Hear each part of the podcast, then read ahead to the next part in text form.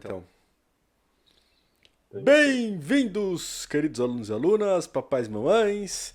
É, essa não necessariamente é uma aula, então ela não será postada ali é, no Google Classroom, mas, como foi prometido a vocês, está aí a nossa, é, o nosso podcast sobre, as, sobre os vikings, sobre cultura e tudo mais.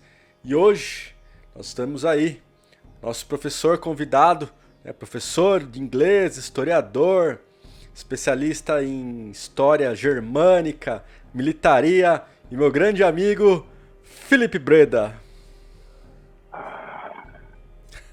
Realmente, é, pareceu mais uma introdução de boxe, né? Mas não tem problema. Fala pessoal, é, eu sou o Phil, tá? Felipe Breda, mas você pode me chamar de Phil. É, eu sou professor de inglês hoje, mas eu sou formado em História. Tenho minha especialização aí em História do povo anglo-saxão, História inglesa medieval e Legislação medieval. Tá? Então a gente vai ter uma aulinha hoje sobre os povos escandinavos e a Idade Média. Então vamos seguindo lá nesse podcast que é feito especialmente para você que está aí nos ouvindo ou assistindo. É, vamos começar aí já falando sobre algumas é, inverdades né, na questão sobre os vikings. Quando a gente fala de viking, a galera já pensa naquele capacetinho com chifrinho, um monte de pele, os caras com machadão correndo adoidado e não era muito bem assim, né? É, é, vamos começar então colocando é, um, um segredo. Uma das grandes inverdades dos vikings, dos povos germânicos, é que eles eram um povo sujo, né? Quando a gente assistiu o Vikings ou o Último Reino, a gente sempre vê aquela paleta de cores é, marrom, cinza. Quando na verdade era um povo mais, é, entre aspas, aí, colorido, né? Era um povo que tinha grande apreciação pela cor roxa, pela cor vermelha, pela cor azul. Eles produziam as próprias tintas. E, pasme, sabão. É, eles produziam sabão. Tem um estudo do, um historiador, um arqueólogo, na verdade, que ele pegou a, a terra que eram enterradas as mulheres, né, num, num, num sítio arqueológico, e ele achou, né, uh, traços de sabão lá, isso é bem legal. Então, a gente tem muitas dessas inverdades que é um pouco sujo, né, então, é, além disso, né, temos aí os, os chifres, a pele, isso não acontecia, né, se parar para poder pensar de um ponto de vista lógico, é, quem anda de moto, de bicicleta, não dá pra você andar com um negócio balançando, fica totalmente desbalanceado. Então, não tem nada que indique isso aí. Isso aí vem lá pra frente com as óperas francesas que começaram a, a querer mostrar o viking como um povo o nobre selvagem, né? Tipo, era, era bonito ser daquele jeito, mas era antiquado ao mesmo tempo. Né? É engraçado você. Tinha uma dessas grandes inverdades, né? Desculpa cortar você, professor, mas Opa. eu cometi, né? Eu cortei o cabelo igual do Ragnar do já, já, já fui zoado por todo mundo, agora só falta você me zoar. a gente isso fica então, pro pessoal, domingo aí, pra quem não sabe, o Breda ali é um parceiraço meu, a gente joga Airsoft junto aí um bom tempo, amigão mesmo. E eu tenho muito prazer em recebê-lo aqui hoje, o convite de fazer esse podcast. E só comentando da questão do, do sujo, né? É, da preta de cores, é bem comum também você ver, tipo. Agora, pensando nisso, a, a cara deles tudo lameada, sempre não tem uma, não é uma cara limpa, né? Sempre sujo e tudo mais. E. Não, já... é... Pode. Eu, perdão, eu tenho mania de cortar, é, é, é uma coisa que eu, eu não perdi com, o, com a aula virtual. Mas pode continuar que eu tenho um ponto interessante para poder mostrar. É, e a questão dessas cores, né, que foi comentado, é, também é uma. Não chega a ser uma inverdade, mas é algo um pouco precipitado, que a gente tem essa imagem que, o, que os vikings eram somente um povo guerreiro, um povo que vivia da barbárie, da luta, e na verdade eles eram grandes comerciantes, né? Eles faziam comércio ali com diversos outros povos, chegaram até Constantinopla, que era a capital ali é, do comércio, capital do mundo nesse sentido. Então, muitos desses aspectos também da coloração, das vestimentas, tem a ver com esse lado forte que eles tinham pela tendência ao comércio, né? Não só isso, né? Eles não só foram até Constantinopla, é, eles exploraram todo o norte da África, né? Foram até Bagdá e, inclusive, tem um é, para quem tiver a oportunidade de um dia visitar a Catedral de Hagia Sofia, né? Hagia Sofia, em, em Istambul, tem uma pichação viking lá, o cara ele vandalizou a catedral, ele escreveu, eu estive aqui, Ralph Dan esteve aqui. Mas sim, é, é muito do, do que a gente vê em seriado, em livro, em filme, que o viking era, era o selvagem, era o, era o bárbaro. Quando na verdade não era só isso, né? É, vamos para poder pensar, faz uma analogia aí, quantos dos seus amigos você conhece que, que são policiais ou são soldados? É uma parcela bem pequena, a grande maioria trabalha em trabalhos normais, professores, né? É, contadores, advogados. A mesma coisa aconteceu lá. Uh, os guerreiros eram uma elite. Né? A diferença é como essa elite ela que bom, necessária, né? Porque não tinha né, todo esse aparato estatal que a gente tem hoje em dia, para poder proteger a pessoa, poder proteger um, um espaço, era, era a nobreza guerreira que cuidava disso. E, e, um ponto interessante é que a palavra viking, né, ela, ela toma diferentes significados em diferentes momentos da história. Então, na, na, no começo da Alta Idade Média, quando começou as migrações, né, que os bárbaros saíram, começaram a invadir Roma, o termo viking queria dizer é, saqueador ou invasor. Até o final da, da, da dita era viking na Inglaterra, né, e na França chamada de era carolíngia, viking foi saqueador e comerciante. Depois disso, virou explorador e comerciante, e lá para as cruzadas, né, a partir do século X, a partir do século XI, é, passou a ser chamado de, de viking qualquer europeu que fosse de cabelo claro. Então, se, vamos supor, nós dois fôssemos da França, mas o, o, o Gui tem aí o cabelo claro e o olho azul e eu não, ele ia chamar ele de viking e eu de franco, né? Mas uma convenção mesmo, né? Então, não só isso, né? É, não só o que o Gui falou, o, o professor Guilherme falou, os vikings não eram guerreiros apenas, eles eram comerciantes que você, por ver, é, a história deles é premiada de, de trocas, inclusive você consegue achar elementos o, de culturas do mundo todo nos cemitérios deles. Eu falo muito de cemitério porque não porque eu sou gótico, tá? Mas eu, eu, eu tenho a carinha aqui, mas é, mas é, é porque o que a gente tem de cultura material que a gente pode olhar e falar, não, olha só, dá pra gente poder reconstruir a partir disso. Pega uma espada, olha, você consegue entender como é que funcionava uma forja. Tira um, uma pessoa do chão, você olha como é que ela foi enterrada, você consegue definir o que, que ela era, se era um nobre, se era um fazendeiro, né? Em um dos cemitérios, curiosidade bacana aí, eles encontraram um Buda, um Buda de Jade. E muito provavelmente eles não eram budistas, mas alguém, alguém deve ter visto em alguma troca, né? Ou foi até lá também, não se sabe, porque a gente não tem evidência disso. Mas é um tema, é uma concepção muito, muito engraçada, que a gente acha que viking é um selvagem apenas.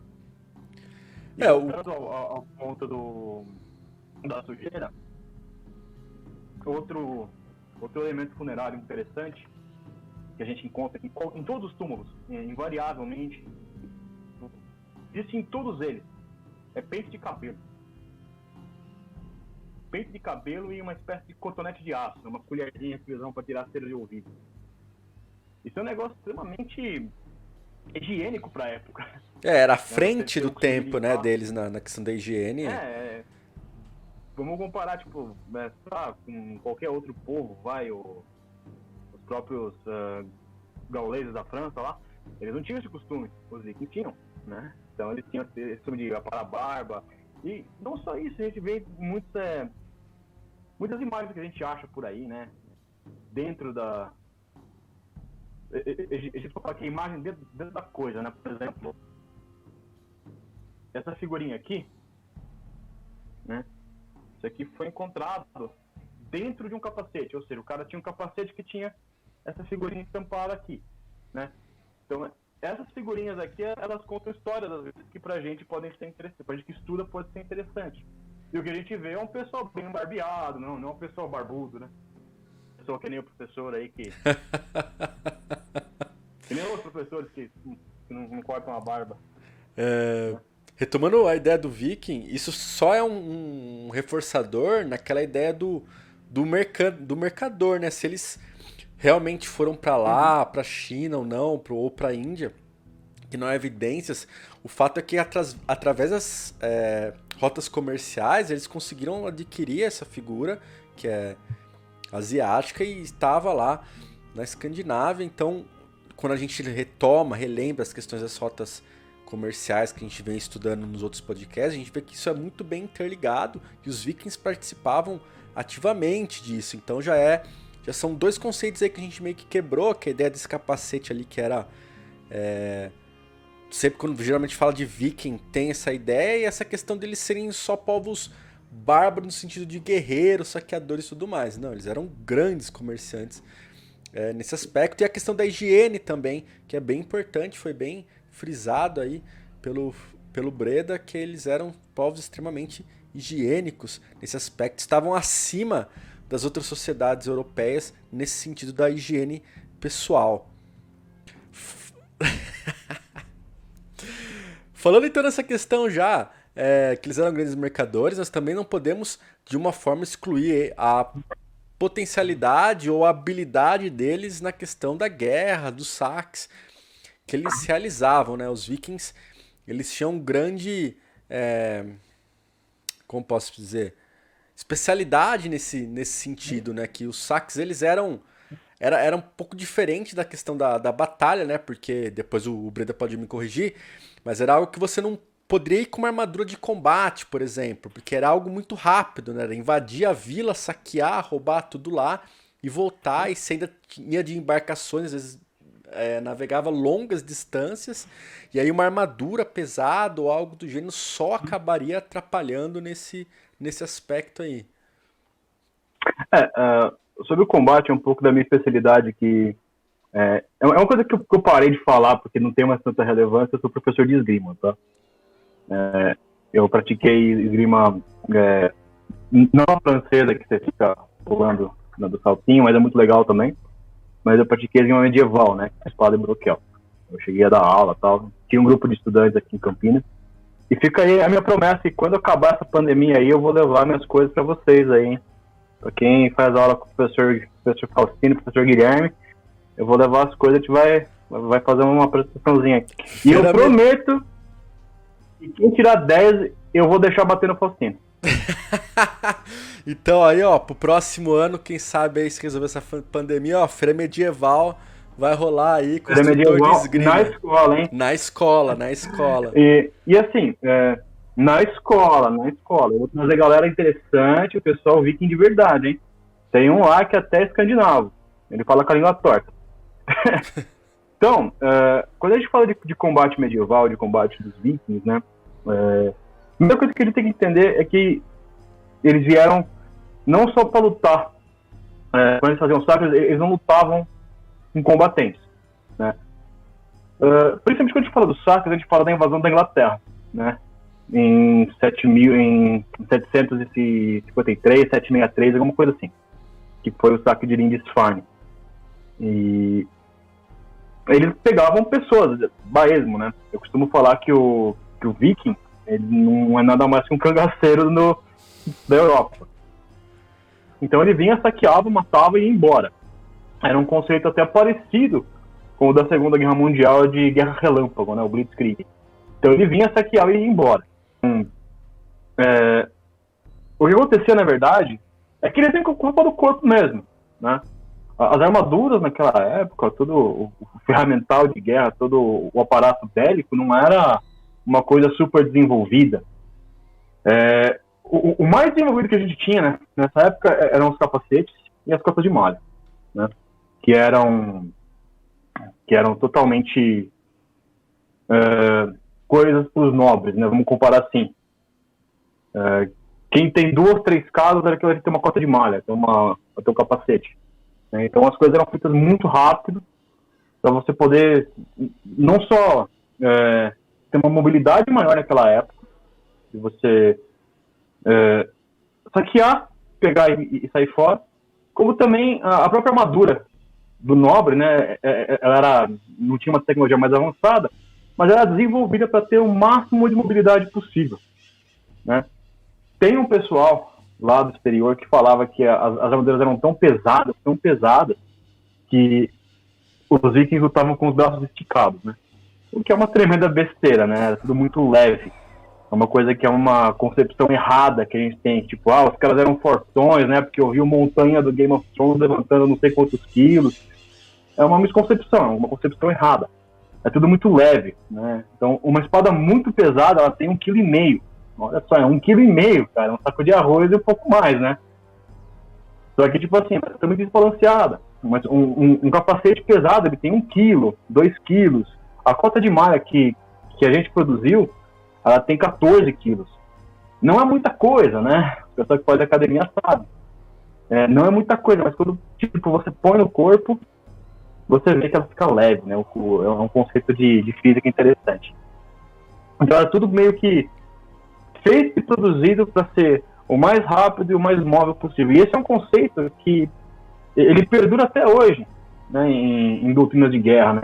O Faustino também pode falar um pouco mais, né, que a gente joga Airsoft, lê alguns livros legais aí, essa coisa de você fazer as coisas muito rápido e entrar e sair muito rápido, invadir, tomar numa velocidade muito mais rápida do, do que o normal, é o ideal. Então, guerra sempre foi sobre velocidade e naquela época era ainda mais porque você tinha que levar o ouro de volta pro barco, né? Então não era muito mais não era muito mais diferente do, do que é hoje. E pensando nessa questão aí também, é, a gente pode colocar um, um, adendo nesse aspecto sobre a, a, parte da, da nobreza, usar armadura, espada. Isso se aplicou por toda a Idade Média. Quando a gente dá a aula de Idade Média, eu falo de Idade Média, é, você pensa que, ah, Idade Feudal, você tinha uma espada, uma armadura e ia lá, né, batalhar com os caras. Não, né? Era muito, como disse, era muito caro é, você produzir uma armadura. Né, ter uma, e uma espada. Vocês podem. Tem vários tutoriais no YouTube, se vocês quiserem depois como produzir uma cota de malha. Vocês vão ver que mesmo hoje em dia, com a tecnologia e com o barateamento das coisas, não é algo que sai barato. Então, imagine naquela época que era tudo feito ali no ferreiro, tinha que moldar tudo, então era extremamente caro, né? Essa, essa proteção. Então, como não eram não só caro, como trabalhoso. Sim. A, a cota de malha, a cota de malha, o Batatinha, tá, o Batatinha não, o professor Faustino tá falando, é, é, que a gente chama de Batatinha. Né? Batatinha, pra quem não sabe, é um apelido carinhoso. Batatinha, quem não sabe, é um apelido carinhoso que eu tenho da galera do Airsoft e acabou ficando, então tem uma galera do Airsoft que me chama de Batatinha e é só nesse meio que eu tenho esse apelido e nenhum mais. Então, às vezes, se vocês escutarem aí Batatinha, quem será? Não, sou eu. Mas é, é. restrito pra galera do Airsoft. Mas pode dar, dar sequência aí. Desculpa, professor. é, para você fazer uma cota de malha, ainda hoje, com todas as tecnologias, realmente, a gente fez a nossa, levou quase dois meses. E, tipo assim, é, a gente faz, fazia, tipo, quatro horas enrolando arame, depois cortando, depois juntando. E assim, era uma profissão que, tipo assim, quem fazia era considerado um mago. Era considerado um mago. Tanto é que figuras da mitologia nórdica, da mitologia germânica, a figura de Wayland, Wayland é, era um ferreiro místico, né, que criava armas fantásticas. O próprio, os próprios anões que forjaram o martelo do Thor né? Eles eram figuras fantásticas. Por quê? Porque fazer aquilo, cara, era uma coisa realmente de louco, né? Você, você vê um, um lingote de ferro bruto se tornando uma espada brilhante, para mim, naquela. Pra, pra qualquer um daquela época olhando aquilo, eu falava, nossa, isso é bruxaria. Né? De fato. E realmente, o, o, o professor não está errado. A gente tende a achar novamente por causa dos filmes, né, quem assistiu The Witcher, etc. E qualquer um podia ter uma espada. Não. não. É, uma espada é extremamente cara. Hoje em dia, até, se você for ver as espadas de qualidade, as réplicas de museu, elas custam muito caro, muito caro. Uh, a minha, depois eu pego para vocês verem, é, a minha foi feita na Inglaterra por um cara que ele ele é amadorzão, ele tem isso como hobby, né? E foi caro pra caramba também, meu. Foi muito caro, né? Agora, se você uma réplica de museu, ela chega nos seus 20 mil euros, 20 mil libras. Tipo assim, é muito caro, é um valor absurdo. E vai ouro, prata, diamante, né, sangue de cabra, vai, droga toda. Né? Então é muito caro. Muito, muito caro. Mesmo uh, se você viu qualquer outra matéria de, de, de, antiga com o professor, ele vai lembrar vocês que uh, medalha do bronze também era muito caro ter uma espada, era quase impossível você ter uma espada. No Japão feudal era impossível, você só tinha espada se você era da caça de guerreiro.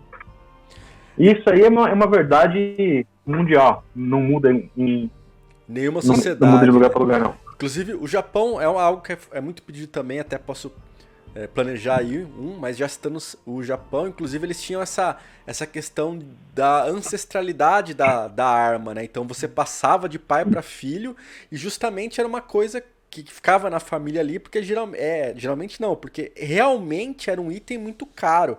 Então era algo, como foi falado, era algo que tipo custava aí casas, se fosse fazer uma comparação aí com o mundo atual. Então era algo extremamente precioso nesse sentido. Tanto as espadas quanto as armaduras. É, é, é, essa tradição de, de testamento, ela, ela, vem daí, né?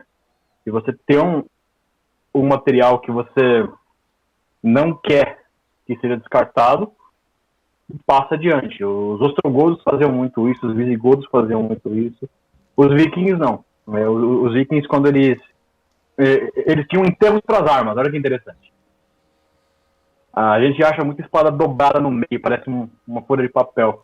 Porque eles acreditavam que na, naquela espada tinha um espírito que ia voltar dos mortos para matar o cara que matou o dono da espada. Porque eles sabiam que se fosse pro filho de alguém, aquela espada ia voltar com sede de vingança. Então eles matavam a espada junto. Então, é, a, maioria desses povos tinha, é, é, não tinha essa cultura de, de descartar a arma do inimigo. Os vikings tinham. Os germânicos tinham. Interessante. E já puxando essa questão da, da religião, os vikings, eles eram politeístas, né? Já teve que eu cheguei a fazer, eu já fiz uma animação ali sobre a questão do Thor e tudo mais. E muitas das coisas que nós sabemos sobre a religião deles é o que a gente fala que fica nas sagas e nas odas, né? Que foram deixadas Isso, é aí, aí para nós.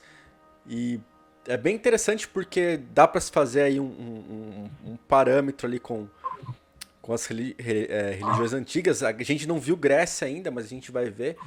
É, mas se você pegar, por exemplo, a figura de Odin, Odin, eu não sei a pronúncia correta, que é o deus da sabedoria Odin, e, e, tudo mais. É, você vê ele uma figura muito parecida com a questão do, do Zeus, assim, no sentido de ser um deus mais sábio, até da questão da, da transformação, que Zeus também era polimorfo, ele se transformava em outros seres. Odin também tem essa capacidade de, de transformação e tudo mais. É, e é bem interessante. E como foi falado em um dos podcasts aí, é, sobre vikings, foi bem dada uma, uma, uma, uma introduzida, muita coisa dos vikings tem sobreviveu até hoje, né? Inclusive a questão da terça, que eu comentei da quinta-feira em inglês, né? Que é o dia da celebração do Thor e tudo mais, é algo remanescente da cultura, da mitologia ali dos vikings. Né? Hum, não só quinta-feira, os dias da semana inteiro, né?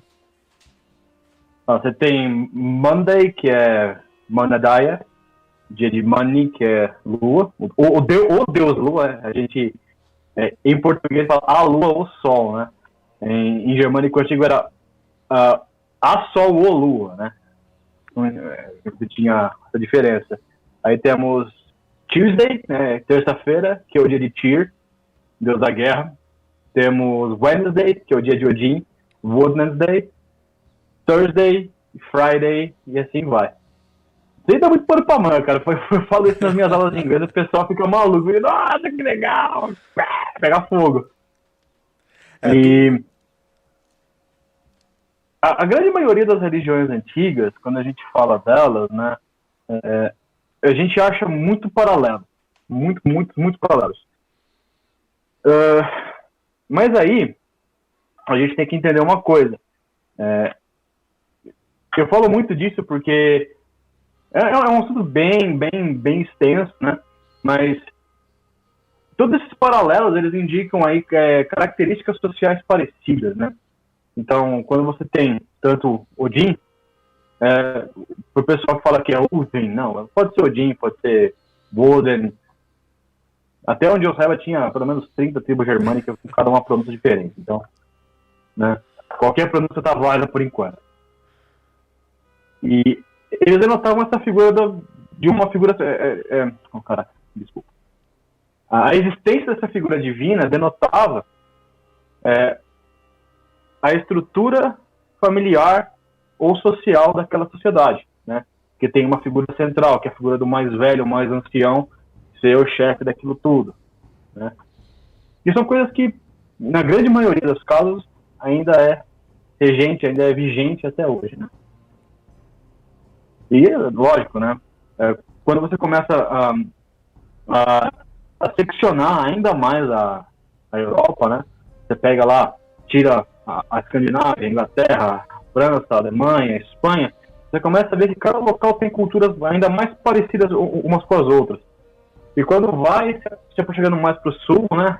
Pegando Polônia, chegando lá perto de Constantinopla, começa a ter outros costumes que vão se adequando mais com os costumes gregos, mais com os costumes eslavos. E tem muito a ver também, né, de como a cidade era, era formada. Esse é o grande papel da mitologia, né, fora da parte da teologia, aplicada na, na sociedade, na, na história, que é tentar mostrar um, um, uma visão de como aquele povo enxergava a sociedade, né? Que é o grande papel aí da, da mitologia. Então, quando perguntarem, ah, pra que essa mitologia? Puta negócio inútil. Não, a gente entendeu como a cidade funciona. E é interessante é, e é importante até, eu sempre friso isso quando a gente está falando nessa questão, quando parte parte da mitologia. Eu não vou dizer todo mundo, mas grande parte da população que pertencia àquela cultura, eles tinham aquilo como a, a vida. Eles realmente acreditavam, praticavam, seguiam aquelas doutrinas muito o, o que seria o patamar de hoje, por exemplo, do, da, das religiões atuais. Então, naquela época não, não se tinha a religião, tinha até dependendo do período ali da questão do cristianismo, mas essa questão do, do culto, como é tido hoje, a crença das pessoas e tudo mais, para as pessoas daquela época, para os gregos que adoravam ali o deus Apolo, Atenas, para os vikings que faziam suas oferendas a Thor, a Odin, eles realmente acreditavam nessa estrutura, nessa questão da vida após a morte também que é importante. Os vikings é uma sociedade que acredita nessa questão da vida após a morte, principalmente a, a parte dos guerreiros ali, da questão do, do Valhalla, tudo mais, o Fio vai poder adentrar mais a fundo nisso. Mas é importante refrisar é, que eles, eles realmente acreditavam nisso.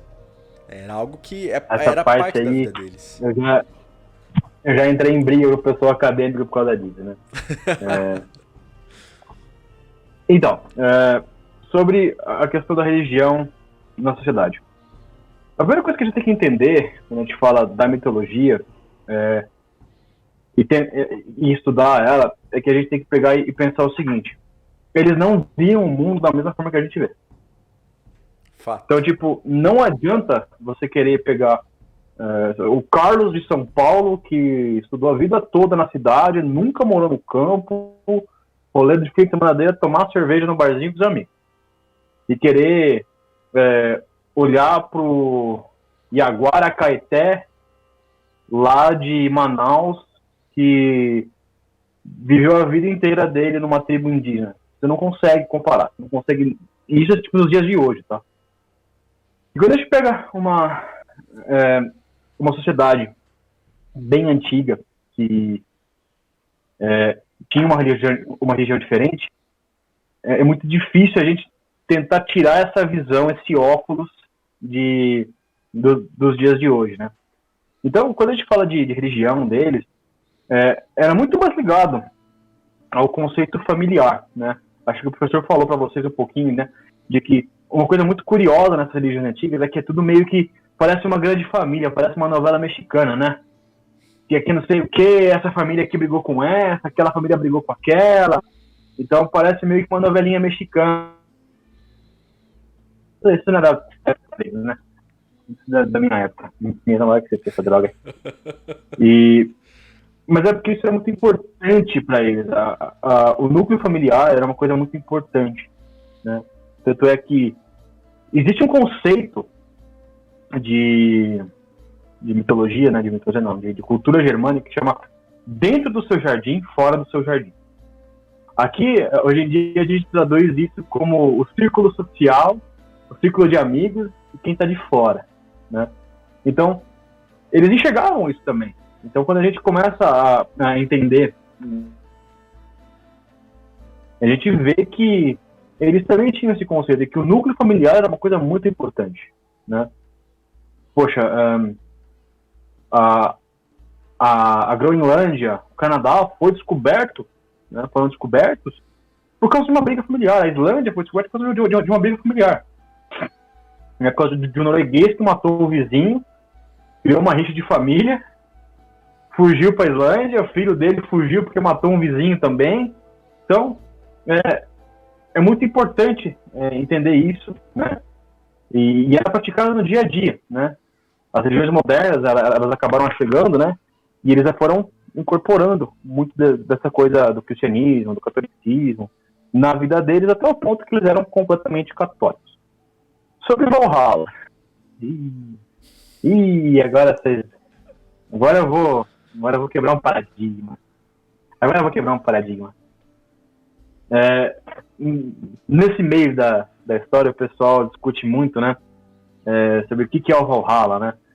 Então, uh, os movimentos de, de revival dessa religião antiga do, dos vikings, eles falam, tipo, não, porque o Valhalla é para qualquer um que morre de forma nobre, então não interessa se ele morreu por causa de doença ou ele era. O importante é que ele era um grande homem. Não. o Valhalla era um quartel. Né? Eu costumo falar isso e o pessoal não gosta que eu fale. O Valhalla era um quartel. E existe a teoria até que Valhalla foi um conceito inventado. Não foi uma coisa que existia. Né? Mas é, a ideia é que Valhalla fosse um quartel. Você ia lá para proteger. Assim como no núcleo familiar. Você tem a pessoa que guarda a casa, você tem o chefe da casa, e você tem quem faz comida, quem, quem limpa, quem planta, e o pessoal que guarda. Então, Valhalla, dentro da religião dos caras, né, era quem ia guardar uh, todo mundo espiritual, né? Dos gigantes, dos, dos artimanhas do Loki, né? Mas o pessoal hoje em dia costuma falar que qualquer um vai para lá, é só os mortos honrados. Não, vai para lá quem é, quem é porradeiro, quem luta jiu-jitsu, quem luta Muay Thai, quem é. Quem, quem, quem, quem, quem é porrada mesmo. É o pessoal de orelha de cachorro mesmo que vai para lá. Não é o pessoal bonzinho, não. É, pegando essa, essa parte da questão da, da proteção, do, do seio familiar e tudo mais, a figura do Thor é, para quem não, não sabe, eu cheguei a não comentar, o Thor ele é responsável pela proteção do nosso reino, né? O reino dos humanos. E, é considerado aí o deus mais forte tudo mais. E ele é, ele é um dos deuses, se não o mais deus. O, o, acho que não, eu não sei, realmente não sei, o Breda pode explicar qual é o mais. Mas se não for o mais, ele tá ali para o Codin dos deuses adorados ali pelos vikings. Por essa questão de, de demonstrar toda essa essa ideia da proteção pela família, do guerreiro forte, da ideia do, do, do, do guerreiro perfeito ali, né? Inclusive a morte dele é uma morte na, em batalha, né? Na, uhum. na saga ele, a, a morte que seria a morte perfeita do guerreiro e em várias sociedades, não só na sociedade viking, né? em várias sociedades, a morte perfeita do guerreiro é uma morte em uma batalha. É essa morte perfeita para um guerreiro. É, é, o, o que o professor falou está certíssimo, né? O Thor, ele é a figura exemplar do, do, do como homem deveria ser, né? Então ele ele teve lá seus dois casamentos, né? Teve não deu muito certo. Uma coisa interessante que a cultura viking tinha esse lance do divórcio, né? Então, é uma coisa bem interessante que algumas culturas não tinham. Mas era a ideia, a personificação do, do que era ser um bom homem, né? Então era forte fisicamente, forte mentalmente, né? Aproveitava a vida, era uma, uma coisa... É, era um grande guerreiro, gostava das coisas boas, né? Porque Thor gosta de um bom churrasco, né? Quem não gosta. e, e é uma coisa muito interessante, né? É, quando a gente volta para a arqueologia, existe um debate durante toda a Idade Média é, de qual era o deus principal dos, dos germânicos, né? Todos, todos os povos. Se era Tyr ou se era Odin. Sempre tem esse debate. Mas em nenhum momento a figura de Thor sai do. do da figura, né? Sai, sai, de, sai de contexto. Não importa se é Odin ou tira a figura principal, Thor tá lá. Thor tá sempre lá como protetor da humanidade, com o mesmo papel em todos os panoramas, em todos os conceitos, né? A protetor da humanidade, a, a ideia do, do, do, guerreiro perfeito, do, do homem, do, do bom homem, né? O cara que vai proteger o deus do trovão, o deus da chuva. Então, é uma figura muito interessante. Eu, inclusive, eu uso um martelinho de Thor aqui, ó. É, o meu não tá aqui hoje comigo, mas também eu sempre trago podcast, hoje acabei esquecendo, mas enfim, é porque é muito é, do influência do, do Breda aí. É, mas pensando nessa questão, o Tyr, né, depois a gente pode até acabar falando um pouco mais da, da questão da mitologia. O Tyr, para quem não sabe, foi o deus que perdeu a mão colocando a mão na boca do Fenrir ali, que era filho do Loki. Para quem não sabe, é, para quem tá muito ligado ao universo da Marvel, dos cinemas, o Loki da mitologia nórdica, ele é totalmente diferente desse Loki da Marvel, né? O Loki ele não era irmão do Thor, ele não era dotado pelo Odin. O, ele tinha quatro filhos, né? O, o lobo Fenrir, o Yarmurgan, depois o Breda corrige a pronúncia aí, a deusa Hel, Hela, Hel, né? E o uhum. Sleipnir, que era o cavalo favorito de Odin, né? E o Sleipnir, é, Thor, o, o, Loki não era o pai, né? O Loki era a mãe do Sleipnir, né? O Loki é a mãe. O Loki é a mãe do Sleipnir. O Loki é a mãe do Sleipnir. Tem Olha, cabelo paradigmas uh, mais desenhando, né? É, o... Eu, eu, eu, não sabia que eles não tinham entrado nisso aí ainda, né? Bom, o... as figuras uh, da mitologia, elas são todas associadas a, a facetas, né? Do como aquela cultura se comportava, né? Então, você tem o Loki que encara algumas facetas ruins, né? Como vamos, vamos parir um cavalo. Como que explicar isso? É, e o Mas... Loki, só, só, dando um adentro aí, o não, Loki, Ele, ele não foi. Ele não era venerado, né, pela, pelos vikings, né? Não se tinha. Era, era. Era. É, é, é, é porque assim, é, com a chegada do cristianismo, quando o cristianismo chega na Europa, ele vai adentrando bem, bem na moralzinha. Eu sei que o cristianismo ele demoniza o Loki, né? Tem um. Exatamente. O que acontece é que o cristianismo ele passa uma visão da mitologia germânica, da mitologia nórdica, que ela é basicamente uma pintura é, da Santa Ceia, só que com cosplay de vikings, né? Então passa muito disso, passa muito, muito, muito. Então, por exemplo, é, quando a gente fala da deusa Hel, né? A tradução imediata para o inglês é Hell, que é inferno. Né? Então a gente automaticamente já associa inferno, inferno cristão, onde o cara vai lá fumegar, vai comer abacaxi com Hitler, e assim vai. Né? Quem pegou a referência pegou, quem não pegou essa ironia. Mas aí, aí, aí que horror, cara, passando. É, então a gente tem muito dessa, desse conceito, tipo, ah, então, uh, Odin é como se fosse Deus, Thor é como se fosse Jesus, uh, Hel como se fosse o inferno e Loki como se fosse o capeta. Não. Uh, é totalmente o contrário, na verdade, né? Isso aí você pode esquecer. É, Odin era a figura central, né? A figura central depende do povo, né? Você pega aí os pros, uh, pros escandinavos, né? Era Odin. Pros anglo-saxões era Odin. Para os lombardos era outra figura, mas o Odin aparece também. Uh, com outro nome. É, para os visigodos era outra figura, para os frígios era outra figura, para os frígios era outra figura. Isso variava. Tudo dentro do mesmo ciclo, tá? É, por exemplo, para os anglo-saxões, outra figura importantíssima era de Frey, né? Tanto é que se você for ler, é, depois eu passo para vocês aí a parte escrita, toda descendência de reis dos, dos anglo-saxões do sul, do, de, de Wessex, né? Descendia de Frey, descendia de, do, do deus Frey. Então, se você falasse, ah, descendente do deus Frey também, pô, beleza, só bater a tua coroa. Né?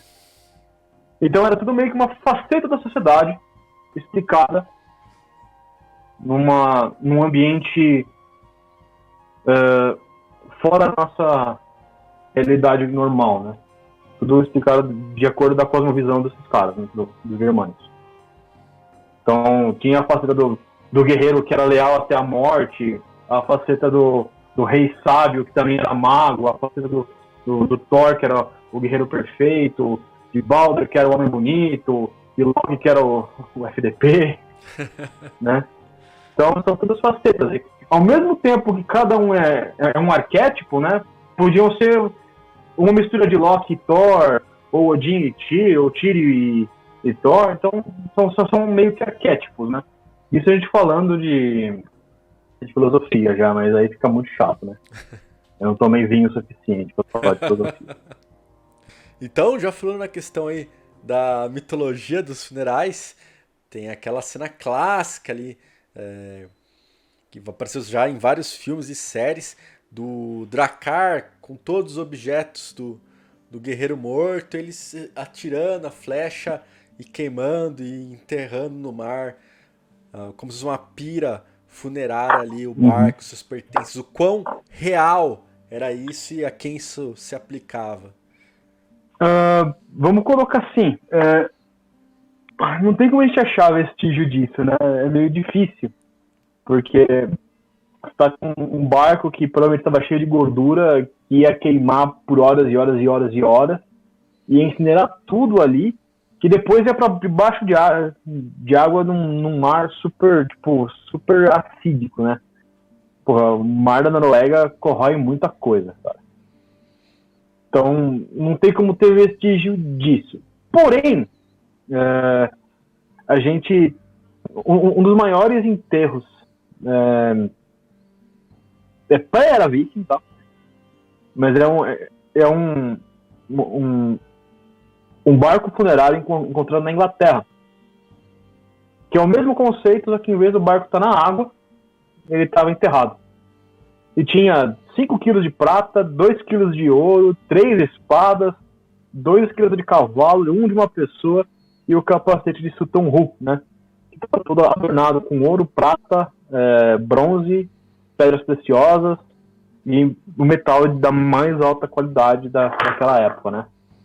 O equivalente aí ao metal industrial que a gente tem hoje, né? Então, esses enterros eles, eles aconteciam, né? A prática funerária é, da, desse período é de onde a gente mais tira informação sobre a era viking, sobre a, a, os povos bárbaros, até, até mesmo dos romanos, porque é, a tradição que eles tinham era de mandar a pessoa para o além-vida.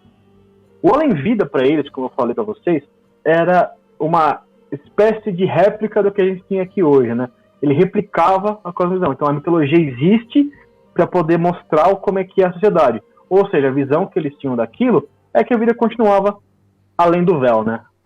Depois que que, que você uh, que você morre. Ah, mas poxa, você não falou que Valhalla talvez fosse uma invenção? É, sim, Valhalla é um quartel, assim como também tinha os quartéis naquela época, né? Onde os guerreiros iam. Então, também tinha, né? Isso aí quando você morre. É, ah, mas e, e, a pessoa ruim, para onde que ia? É, a pessoa ruim, geralmente, nessa época, é, ou ela era executada, né? Normalmente não, não tinha processo legal, não tinha processo penal, não tinha todo o aparato do Estado poder julgar se era certo ou errado. O cara ia falar: você é um bosta, eu vou te cortar a mão, você é isso, eu vou te matar. Ou era exilado, né? Então, se você fosse uma pessoa ruim, você ia vagar, você ia virar um espírito andante. né? Então, através da prática funerária, a gente, tinha, a gente acha muita coisa do que, é, do que era isso aí, do que era a vida naquela época.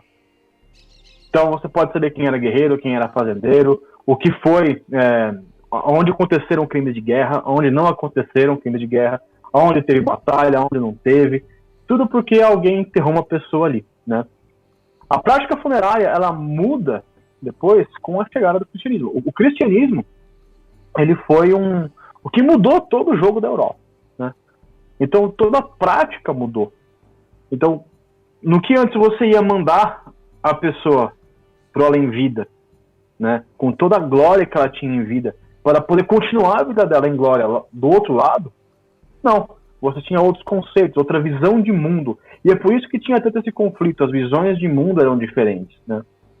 Então, pô, por que, por que você não pode usufruir da sua glória? É, é o que eles perguntavam.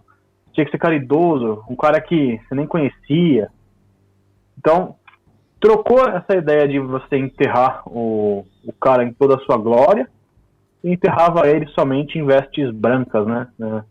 Geralmente era só para poder cobrir a modéstia, que eles chamam na Idade Média, né? A modéstia, que era o, o pingolim e a, e a... Os órgãos sexuais. E a, e a perereca, né? É... pode falar... A genitália, né, porra?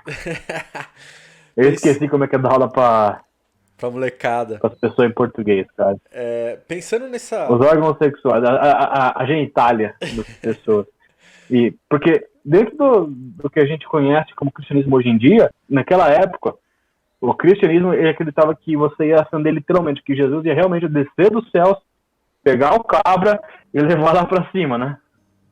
Essa é o que, é isso é que eles acreditavam. Então, com o tempo, tanto a, a, religião foi evoluindo e falou, não, não é bem assim, né? Se fosse, já teria acontecido alguma coisa, não tem como é, é, é essa, essa figura descer e me puxar para cima, né? Então, passou a ter um outro entendimento do mundo espiritual. Óbvio, né? É, é tudo parte da religião. Não afeta em nada a fé da pessoa, e sim o que a, como a religião é estruturada, tá? Não importa a, a, fé. A fé, você não mexe, a fé existe.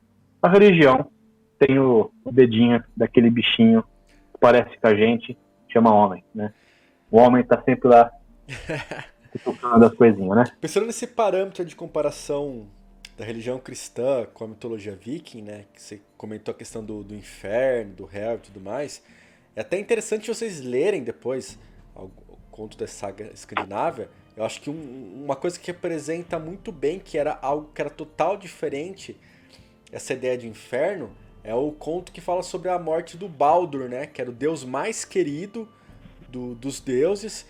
E ele acaba morrendo ali por uma travessura do Loki ele é assassinado. E aí o Odin ele vai até Hel pra tentar convencer ela a devolver. E no caso, Hel seria ali o mundo dos mortos. Então ele era o deus mais querido é, dos deuses e tudo mais. E mesmo assim ele acaba indo pra Hel, que é o mundo dos mortos. O, o que não é.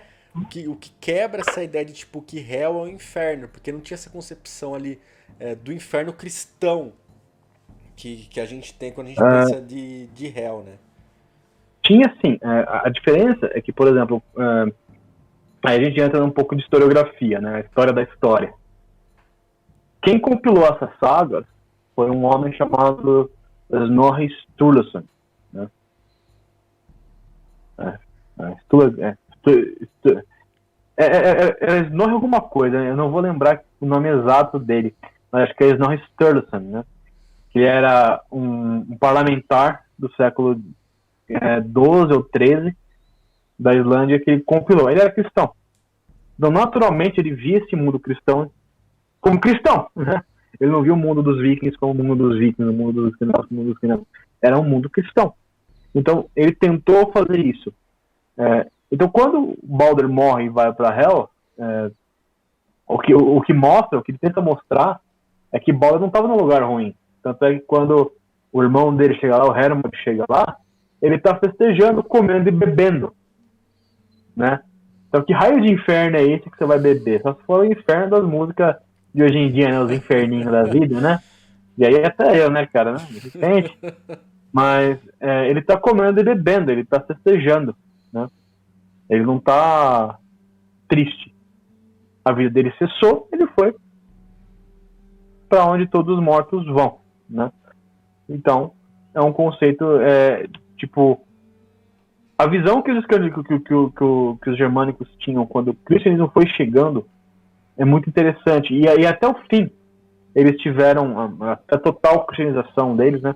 Eles tiveram visões, essa visão mais sincrética, né, de você ir adequando o cristianismo à religião deles. Tanto que na Dinamarca tem uma pedra. Você deve conhecer o, esses, é, esses foninhos aqui, né? Que não tem fio, né? Eles são por Bluetooth, né?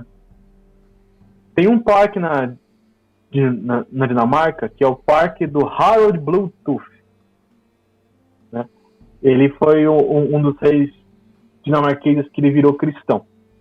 E na, na pedra celebratória dele, de um lado mostra Thor com a serpente, né? Do outro lado mostra a cena da, do Calvário, né? Do, do Santo Calvário? Calvário? Da crucificação? Bom, é, da crucificação de Jesus. E do outro, o batismo do pai dele. E do outro lado, o pai dele em guerra. Então, é, eles tinham essa visão de quando para eles era mais um Deus que eles podiam rezar, né? Era mais um Deus que eles podiam, tipo, ah, olha só que legal, esse cara parece ser bacana, então vamos rezar para ele. Né?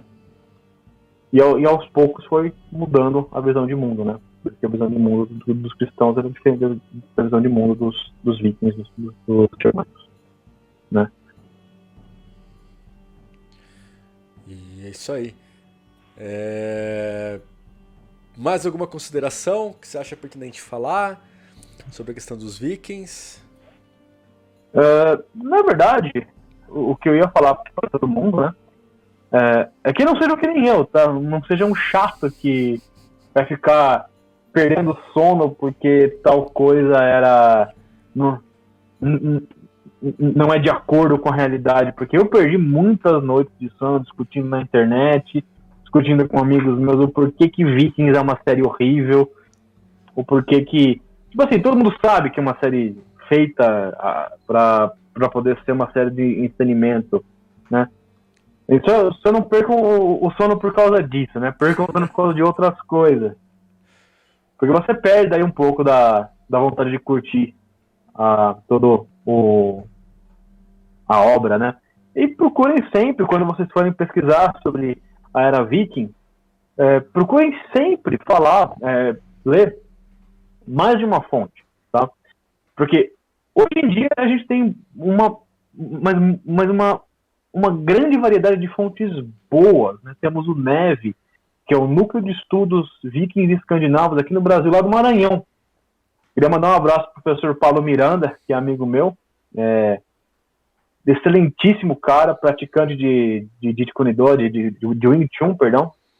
Ele, um cara que foi meu cliente quando eu trabalhava com, com joias. É um cara que eu gosto bastante. E, e ele trabalha, ele, ele atua na área, estudou fora, e eles estão tentando trazer essa cultura, essa cultura dos vikings para poder ficar mais acessível para todos. Né? Também para quem quiser conhecer é, um pouco mais sobre a cultura viking, né? Eu recomendo alguns grupos aqui na região de São Paulo, que eles têm o primeiro museu a céu aberto, que era o meu sonho quando eu queria fazer essas coisas, que é a Vila Viking, que a, ela está eu não sei em que lugar de São Paulo, mas está em São Paulo, acho que em Juquitiba. Eu não sei se eles são abertos, mas o cara ele largou tudo da vida para poder construir um, um, vilarejo à moda dos vikings. O cara vive lá, come lá, cozinha lá. Então, tipo, é, é incrível. Um abraço pro, pro Paulo César, que é, é, é, é meu conhecido, mas se, se ele estiver ouvindo isso, eu fico feliz, né? Então, vão procurar esses caras, que são muito legais. Na região de Campinas também, quem quiser procurar o pessoal do Nirvinder, eles estão. Eles estavam, né? Porque agora que a pandemia não sei como é que tá, porque usar mascarinha na, na, na Era Viking não dá, né? Mas eles estavam no Taquaral todo, acho que primeiro ou penúltimo domingo do mês. Tá? É um grupo de reconstrução histórica, os caras são excelentes, tá? Eu não gostava deles quando, quando eu fazia isso, mas depois que eu vi que os caras são realmente bons, eu tenho que tirar o chapéu, tenho que apreciar a obra deles. E o pessoal, meus grandes amigos do coração do Escudo dos Vales, lá, lá de São Paulo, que foi o que, que me acolheu em toda essa minha parte de pesquisa, né? Então, quem quiser pegar mais informação, esses são os meios, são, são um pessoal incrível, podem... O, que eles falarem eu assino embaixo, né? Porque a minha área não é exatamente uh, os vikings, são os anglo-saxões, né?